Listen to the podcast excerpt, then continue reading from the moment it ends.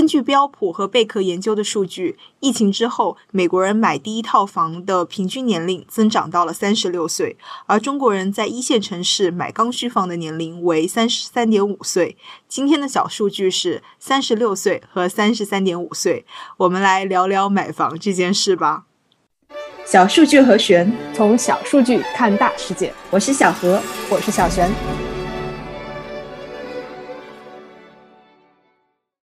我和我的小姐妹小璇都在去年买了我们人生的第一套房。怎么说呢？都有一些赶鸭子上架吧。嗯，说到这儿，是不是就可以说一下我们断更这么久的两大原因之一了？好的，这期我来讲讲之一，下期你来讲讲之二。呃，原因就是我在入住半年之后，收到了我所在的美国地方政府的一封信，准确的说呢是整改令。他告诉我，我买的这个一室一厅的小公寓，一半是违章建筑，违章的部分包括我的卫生间和我的卧室，也就是说，我们家合法的部分是一个没有厕所的 studio。对，你在最开始跟我说的时候。嗯，我就觉得怎么会有这么离谱的事情？然后现在听你重新讲，我还是觉得这也太离谱了。嗯，这件事情发生呢，主要有两方面的原因吧。一个就是无良房开，我们家在一栋老洋房改造的小公寓的顶层，顶楼呢在改造之前它只是一个小阁楼，开发商他申请了内部翻修的许可，但是为了省钱省事，他没有申请加盖的许可，就私自把这个顶楼。盖了出去，嗯，这么几十平方米往外加盖，呃，就算周围的邻居看不到他申请的建筑许可内容，政府的验收应该也不能通过吧？那这个房子最后到底是怎么通过验收顺利上市售卖的呢？这就要说到第二个原因了，就是政府的失职和无能吧。住建部门呢，因为缺乏人手，就搞了一个第三方的验收项目，给了很多公司资质，让他们代表政府去验收。这就导致了验收我们的这栋第三方假装看不见加建的部分，直接就水过了。嗯，感觉这会是一个非常漫长的扯皮的过程。小何，那你现在后悔了吗？我后悔我没有熟练的掌握地方政府的各个网站，后悔自己当年没有去看报建的图纸，后悔自己虽然已经 old，但是还是非常 naive。嗯，你不是一个人。在根据 Clever Real Estate 的对一千名在二零二一年和二二年买房的户主的调查，有百分之七十二买房的人对他们的购买表示了后悔。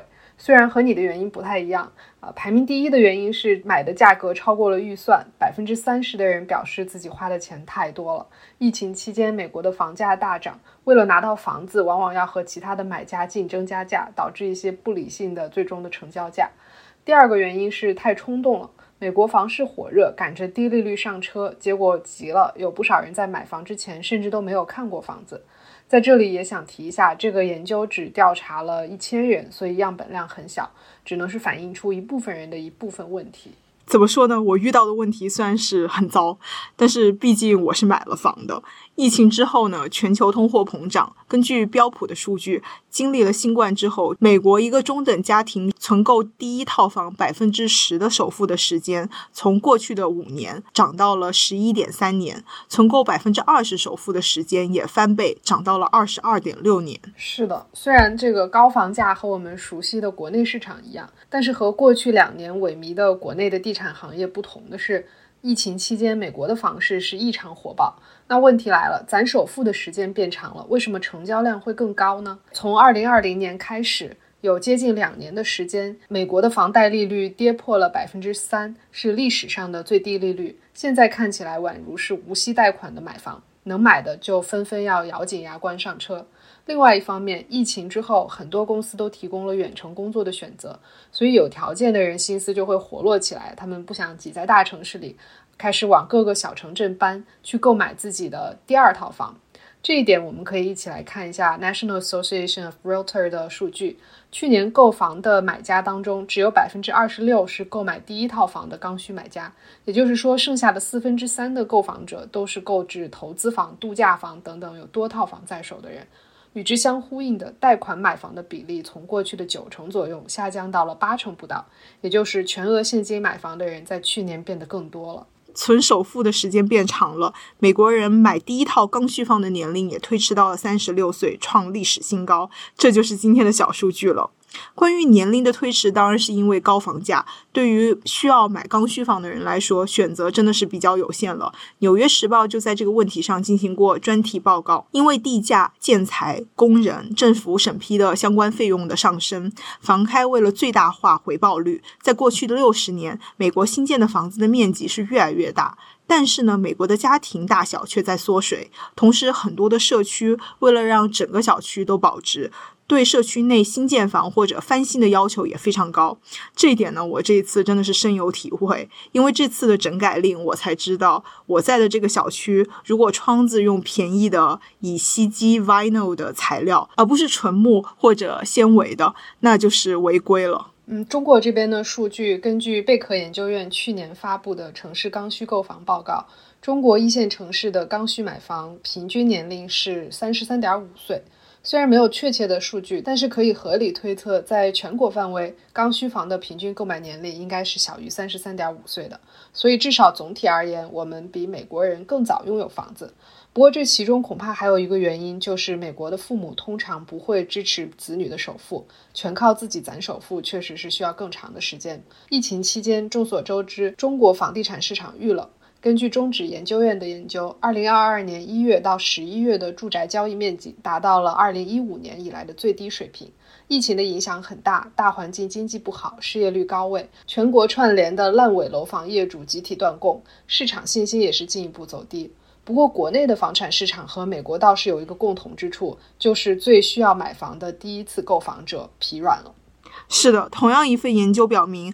二零二二年，虽然中国的房地产交易量变小了，但是交易额的中位数却增加了，卖出去的房子平均面积也更大了。一百二十平米以上，甚至是两百平方米以上的房子，交易数量其实是有所增加的。这说明什么呢？说明和美国有一样的问题，就是很多在去年参与交易的购房者，都不是在购买自己的第一套房，而是在改善自己的居住环境，往更大的、地段更好的、更贵的地方买。不知道国内的小伙伴听了这些信息以后，会不会觉得稍微平衡一点？原来美国人买房也不容易，也是财富分布不均，也是踩坑暴雷。最后彩蛋一下，做这期节目的时候，我们试图用 ChatGPT 总结一些研究成果。ChatGPT 说，一项发表在《住房经济学杂志》上的研究发现，购买者买房之后感到后悔，可能对房地产产生重大影响。经历后悔的购房者更有可能迅速的出售他们的房产，从而导致房价下降，同时降低他们未来购房的意愿，进一步减缓整个房地产市场的发展速度。嗯，住房经济学杂志它确实存在，不过后面这一套煞有介事的分析还是有一点离谱的。不过这还是 GPT 三点五的水平，等再迭代几代，不知道我们是不是就可以用它来做播客了。这就是今天的节目啦！小数据和弦每周四更新，不定期惊喜加更，欢迎留言告诉我们你想听的数据。See you。